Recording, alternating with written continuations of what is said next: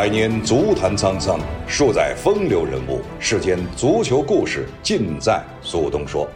大家好，我是苏东，欢迎收听并订阅由荔枝播客独家制作播出的节目《苏东说》。从今天开始，每周两次我们电波相约，我会和大家一起分享足坛台前幕后的故事、不为人知的历史，也会和大家一起回顾分析当下足坛的大事小情。对马拉多纳恨之入骨的希尔顿说。第一个进球，他触犯了上帝，但必须承认，第二个进球，他就是上帝。九四年世界杯对希腊，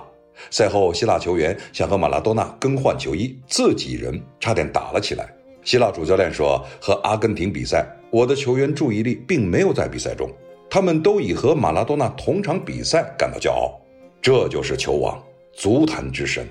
太多人因为他爱上足球，成为了阿根廷球迷。”年仅六十岁的马拉多纳过掉所有人，离我们而去，留下一世界的惊愕。上帝真幸福，年初有了科比，年底有了马拉多纳。二零二零年十一月二十六号，一觉醒来，许多球迷得知了一个让他们不敢相信又非常震惊的消息：迭戈·阿曼多·马拉多纳去世了。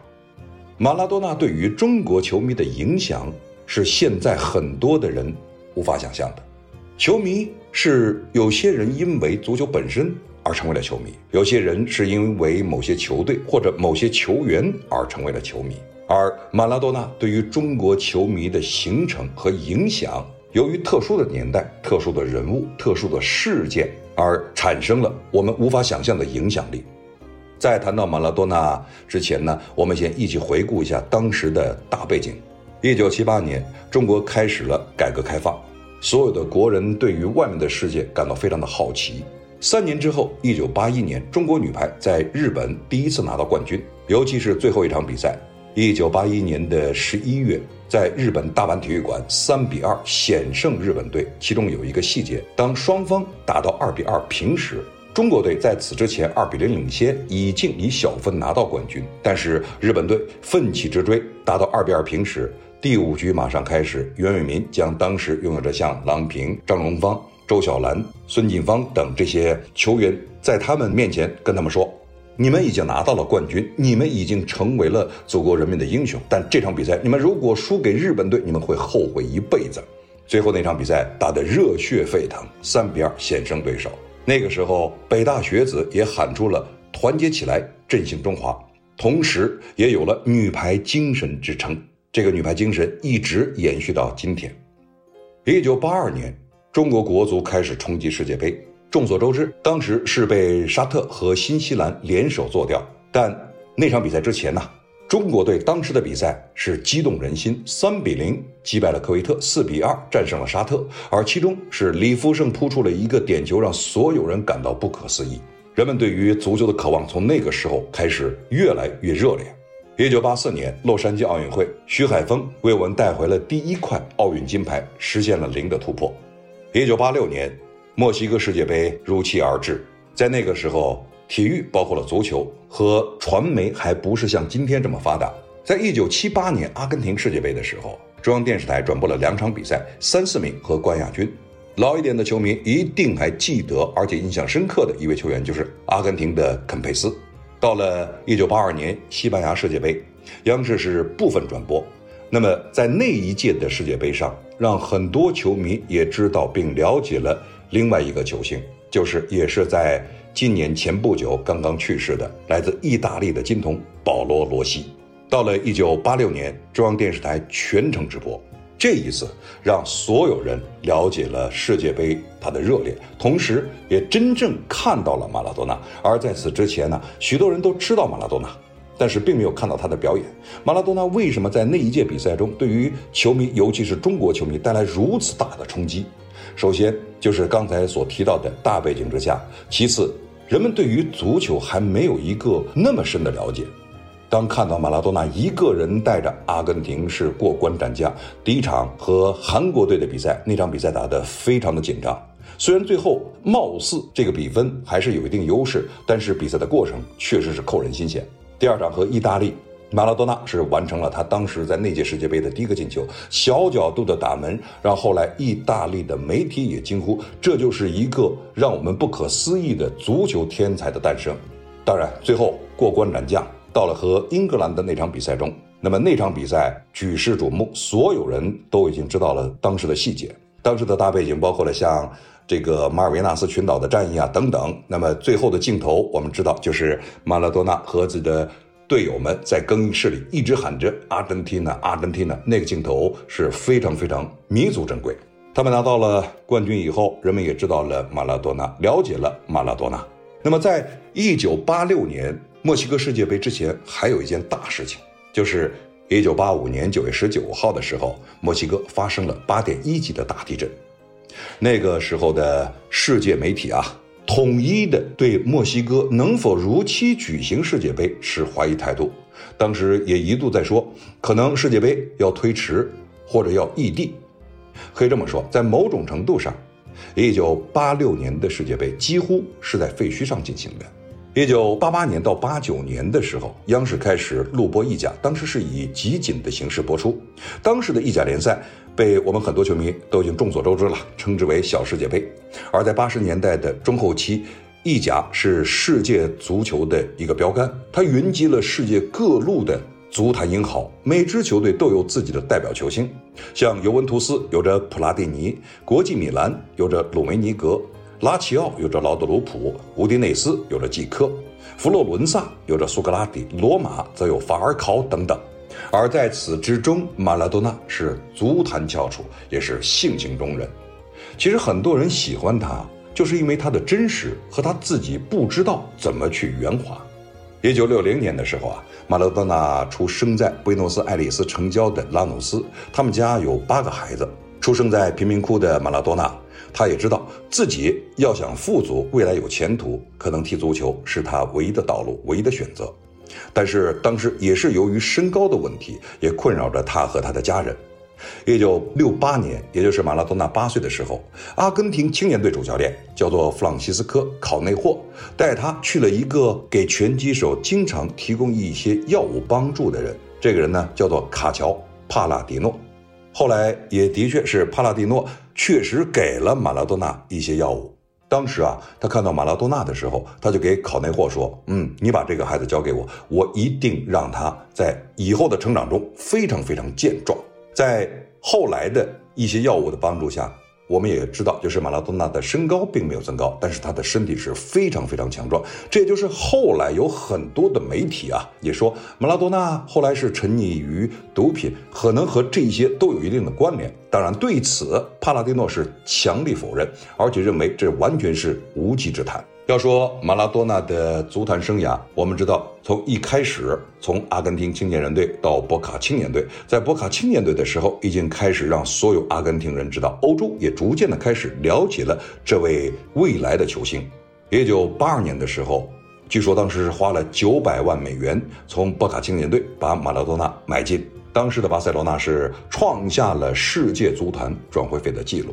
但是在八二到八四年效力于这个巴塞罗那期间，刚刚到了巴塞罗那，马拉多纳似乎并不是非常顺利，刚没有踢几场球就被查出得了肺炎，而这个肺炎就必须要让他休息三个月。马拉多纳是一个不喜欢约束的人，虽然说呢他是没有办法进行这个高强度的训练，但是他可以随意游走啊。当时的巴塞罗那的俱乐部的主席啊，叫做努涅斯，对此感到非常不满意，而且认为在某种程度上，他似乎觉得马拉多纳在偷懒，所以两个人的关系逐渐的开始有些僵化。一九八三年九月份，他已经可以恢复比赛了。在和毕尔巴鄂队的比赛中，当时毕巴有一名球员被称之为屠夫的安东尼格伊科切亚，他在防守中铲断了马拉多纳的腿。而正是此恶汉，也是在这场比赛之前的三个月踢伤了当时皇家马德里的大将舒斯特尔的膝关节。到了一九八四年国王杯，在比赛中，他又被同样的这位球员格伊科切亚铲伤，躺在地上以后，格伊科切亚对他是破口大骂。同时，毕巴的当时很多球员对于马拉多纳也开始口出狂言。马拉多纳的父亲啊是。美洲的原住民，母亲呢是意大利的后裔。他们当时是用一种让人不堪入耳的语言在辱骂着马拉多纳。随后，马拉多纳爬起来和对方大打出手，两支球队的球员在那场比赛中，最后整个成为了一片混战。可是呢，在当时的巴塞罗那的主席努涅斯并没有太多的表示，只是说他非常不赞同用武力来解决任何的问题。那个时候啊，他和马拉多纳早已交恶。随后，一九八四年，他就离开了巴塞罗那，又是以一个创世界纪录的转会费去了意大利的南部那不勒斯。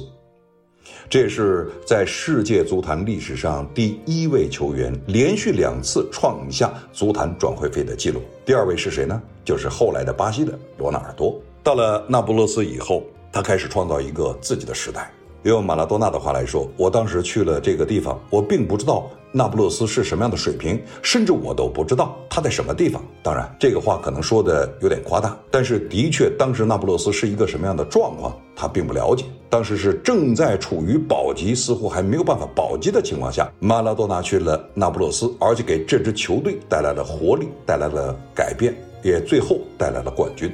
当时啊，刚才提到。在整个意甲的联赛中，云集着世界顶尖的球员呐。但是由于在那个时候，那么八六年世界杯还没有开始，人们只知道这位球员确实非常出色，这位球员也会给意大利的足球带来很大变化。但是在球场上，谁都不认谁。这个马拉多纳在和普拉蒂尼在比赛的过程中，普拉蒂尼有一次在赛后啊就说。这个矮个子是一个非常非常有天赋的天才球员，但是踢球不能只靠一个人。我记得在后来马拉多纳的自传中，他多多少少也提到了当时的普拉蒂尼的呃这个说法。他说：“我好像在一九八六年这个世界杯的比赛中，多多少少还是靠着我一个人，我带着我的球队最终拿到冠军。当然，他当时说的话是因为他是阿根廷队的队长。”其实，在马拉多纳意大利征战的时候，已经让全世界知道了。而中国的球迷在那个时候最关注的就是意大利甲级联赛。从一九八六年之前，对于马拉多纳并不了解，只是知道这个人。到最后，一九八六年之后，我们几乎所有的球迷都在追逐着意大利甲级联赛，而追逐的几名球星之中，马拉多纳是当属前几位。这就是为什么在当时啊，有许多的中国球迷对于意甲是非常的痴迷，对于马拉多纳也非常的痴迷。在某种程度上，可以这么说，马拉多纳也许啊是在中国球迷之中第一个成为人迷的球员。也就是在马拉多纳后来沉浸到了像毒品、酗酒、私生子这些球场外的一些恶性新闻之后，他的形象呢已经是下落了很多。嗯，不过媒体啊对他呢倒是有比较客观的评价。从一个贫民窟出来的孩子，他并没有受到更多的教育。那么在他的成长过程中，也没有更多的人去帮助他、指导他。他只知道用球来说话，用成绩来给自己带来荣誉、带来金钱，而同时他并不知道他怎么样的去更合理的、更有效的去运用自己所获得的一切。那么同时，另外还得说，就是那不勒斯在八十年代的时候啊，是整个意大利，当然是南部的最大的一个城市。而这个南部最大城市是在当时意大利这个黑手党最猖獗的地方，所以在那个时候，他是多多少少向外界的新闻报道的差不多吧。呃，就是他可能受到了一定的影响，甚至受到了一定的胁迫。那么随后，他就是离开了那不勒斯。逐渐的开始回归到了阿根廷，直到一九九七年的退役。在后来的，也就是前几年，在接受采访的时候，他自己不是也说过吗？啊，如果我没有沾染毒品的话，我的职业生涯可能会更长一些，我的成绩可能会更好一些。其实，可能给人印象的，除了在一九八六年马拉多纳给我们印象拿到了大力神杯之外，一九九零年的世界杯，当时最后一幕的痛哭流涕，让人印象也是非常深刻。他的确是一个性情中人，同时也必须承认，他并不是一个完人，他只是他自己。但是在球迷的心中，他就是一个足球场上的偶像，足球场上的榜样，而且他的才华，尤其是足球才华，是无人可出其右。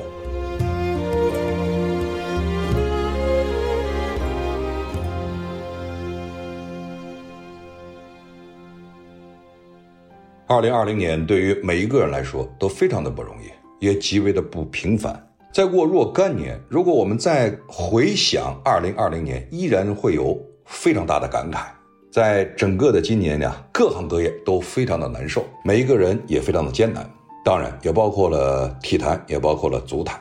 我记得在今年年初的时候，当我们国内开始抗疫的时候，欧洲的一切生活如常，一切都在照旧，当然也包括了足球比赛。那么在此期间呢，当时国际米兰的俱乐部的主席张康阳先生还向着意大利的足协主席发出了一些警告。哎，甚至让自己的球队不出去比赛，但是好像没有人注意到，也没有人重视。直到当时的欧洲冠军杯的比赛，我记得应该是亚特兰大和瓦伦西亚那场比赛结束以后，突然欧洲的足坛意识到这个疫情可能比他们想象的要凶猛很多，可能有点难以控制。随后呢，足球就开始先空场，而后就按下了暂停键。这一按不要紧，一下就到了六七月份。我印象中啊，当时西甲在按下暂停键以后，西甲的联盟和西班牙足协还在说两周之后将会复赛。但是呢，快到两周的时候，疫情只是越来越严重，在很大程度上也影响了整个足球比赛的进程。直到最后的复赛，整整有三个多月的时间，将近一百天。我记得啊，当时在复赛以后，有很多的媒体采访一些球员和教练，他们都在说这三个月他们是度日如年。你想想看，对于球员来说，如果打满一个赛季之后，他们可以去休假，可以去调整，那么可以去在整个的休息过程中重新充电。那么对于俱乐部，则是在整个的休赛期呢，他可以进行一些球队的调整、人员的进出调整等等，都可以入场。但是呢，这三个月谁都干不了任何事情，球员更是非常的辛苦。用球员自己的话来说，我们每天都在等着复赛的通知，我们每天都得维持着一定的比赛状态。我们不知道什么时候开赛，我们也不知道什么时候有希望听到开赛的消息，所以当时那段时间非常艰难。当重新复赛以后。进行空场比赛，这个空场让俱乐部是大受损失。其实一开始啊，我看很多的国外的媒体还都在说，他们还保持着一定的乐观态度。所谓乐观态度呢，就是既然比赛都可以进行了，那么当然球迷能够入场只是一个时间的问题，而且这个时间应该不会很长。他们谁也不会想到，一直到二零二零年要过去，二零二一年要到来的时候。还是没有球迷能够被允许进场看球，而这一切呢，影响了整个的足球的发展。对于俱乐部来说，收入一下子减了很多，球员的薪水也没有能够按照如常的时间来分发，同时要面临着大幅度降薪的这种可能，球员的比赛的心情也受到了很大的影响。那么。在经过了上个赛季结束以后，新的赛季开始了。那么，按照一般的我们的期望来看呢，新的赛季，新的开始，像包括了欧洲的五大联赛，呃，几大豪门都可能对于新的赛季充满着渴望，充满着希望。我不知道有多少的球迷可能有这种感觉啊！你现在看。比如说英超的比赛、西甲的比赛、欧冠的比赛，你心里总是有一种和以往不太一样的感觉。这种不太一样的感觉啊，它不是说球场上没人、没有观众那种摇旗呐喊的助威声，而是你总是觉得有什么事情牵扯着你看球的感觉。这是一种你好像有点说不清道不白的呃一种理由。而球员呢也是一样，呃，我相信可能很多的球迷现在看球的时候都注意到，就是很多的联赛它可以用外界的手段来融入一些球迷的声音，但是呢，像英超联赛，它的原始转播它就是在空旷的球场里进行，那球员之间的感觉也非常不一样。刚刚开始复赛的时候，很多球员都说我们这好像在踢训练赛，而且呢也没有那么大的劲头，这就直接导致了第一呢比赛的质量。不如人们想象的那么好。第二呢，就是整个这个赛季，在二零二零年的这大半个赛季啊，应该说啊，球队的成绩也开始起伏不定。你包括现在，那么这五大联赛，你想想看，我们概念中传统的一些豪门劲旅，它并没有像我们以往想象的那么，比如说表现的那么生猛，或者说表现那么出色，它总是比往常有更多的起伏。那么也就是说呢，在二零二零年，这个疫情对于他们的影响可能要远远超过我们的想象。那即使这样，在这种情况下，有几件事情，可能也确实也是由于这样的疫情而引发的。那首先就是我们知道，有一些呢，欧洲的足球的豪门，包括了弗洛伦蒂诺，在前不久刚刚召开的皇家马德里会员大会上所说的，我们要成立一个超级联赛等等，而且他是举双手支持。当然，欧足联包括了西班牙足球协会的主席等等对此呢是严加批评，无法接受。但是他的这种呼吁呢，反而是受到了其他的一些豪门劲旅的响应。这个呢，对于足球的发展，这就带来了潜在的一些危险和改变。当然，这能不能成型还不知道，但至少这是由于在去年整个的大俱乐部的收入大幅减少以后所引发的后果。呃，其次就是球员在薪水方面的要求。球员嘛，踢球，那么除了在追求荣誉上的冠军奖杯之外，更多的是为了要生存，为了要挣钱。但是呢，大幅度减薪让很多球员已经有点心不在焉了。那此外呢，像包括了英超的一些豪门劲旅的球星，当然也包括了西甲。这西甲呢，包括了像梅西，梅西的事件可能对于巴塞罗那俱乐部的影响还是非常大。但是别忘了，因为他是梅西，那么他在整个的合同方面，如果出现一定的波折或者转变以后，它会影响到巴塞罗那，也会影响到西甲。而同时，对于他比较有兴趣的球队，当然前一段一开始包括了曼城，随后呢又有着巴黎圣日耳曼这样的球队，这样的联赛也会带来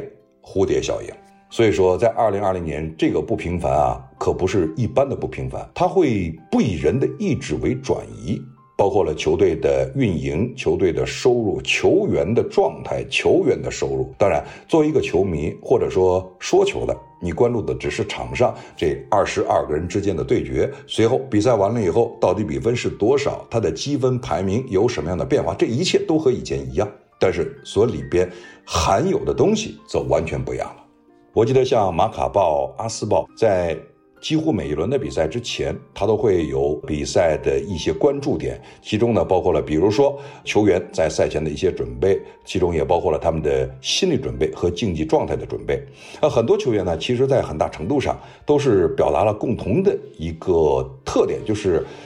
在今年的联赛中，他们的准备的状态和过往的心态相比啊，是完全不一样。用我们的话来说，不客气的说，就是我如果保持一般的状态，也能混过去。因为呢，你场边并没有观众，同时在整个的这种过去大半年的心态的影响之下，我完全达到一个最佳的竞技状态也几乎不可能。所以说啊，对于足球的影响，可能呢，疫情带来的这种影响，或者说是对于未来的影响，我们都无法想象。那此外，对于整个体坛的影响，也确实这个疫情带来了很多很多的不确定性。首先，我们知道在呃去年这个疫情发生以后，首先做到的就是暂停，随后二零二零的欧洲杯改到了二零二一年，那么奥运会也顺期推迟了一年。我们都知道，在过往我们的经验就是，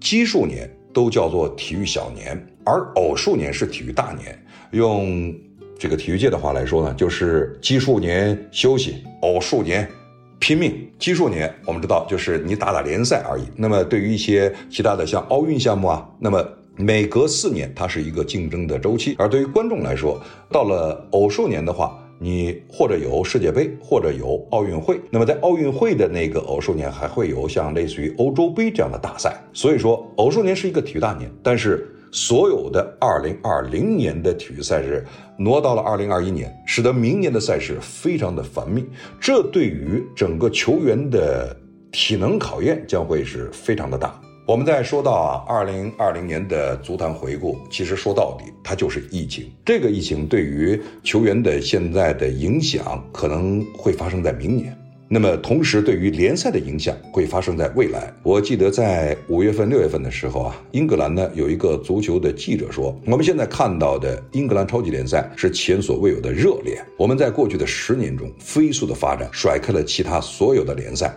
然后呢，他说那句话我还印象比较深刻，就是，但是请各位球迷记住，我们可能永远也回不去这过去十年的这种辉煌和热情了。因为疫情将会改变一切，包括足球场上和足球场外。不确定性是未来很多年伴随着我们生活，也伴随着足球的发展。所以说，在二零二零年这个不平凡的一年，我们应该说，对于呃足球，对于体坛，或者说对于各行各业的这种影响力，可能在未来将会慢慢的能够显现出来。不过好就好在，嗯，像我们的中超已经顺利结束，而且亚冠也已经基本打完。所以说，对于呃二零二零年呢，我们的回顾应该这么说吧：疫情给我们带来了很大的困难，但同时在未来也孕育着一定的希望。在未来几年，可能还有很大的不确定性，但是我们要和它安然相处，我们的生活还要继续。正像艾克哈特·托勒所说：“当你可以和不确定性安然共处时，无限的可能性就在生命中展开了。”我们在这一期节目中啊，聊了聊马拉多纳，同时呢，简单回顾了一下2020年不平凡的足坛。我们在下一期节目中继续简单聊一聊马拉多纳，同时呢，我们再展望一下2021年足坛的希望。同时，也希望呢，我们的听众朋友啊，如果有什么想知道的事儿、想了解的事儿，可以给我留言和我互动。我是苏东，我们下期节目再见。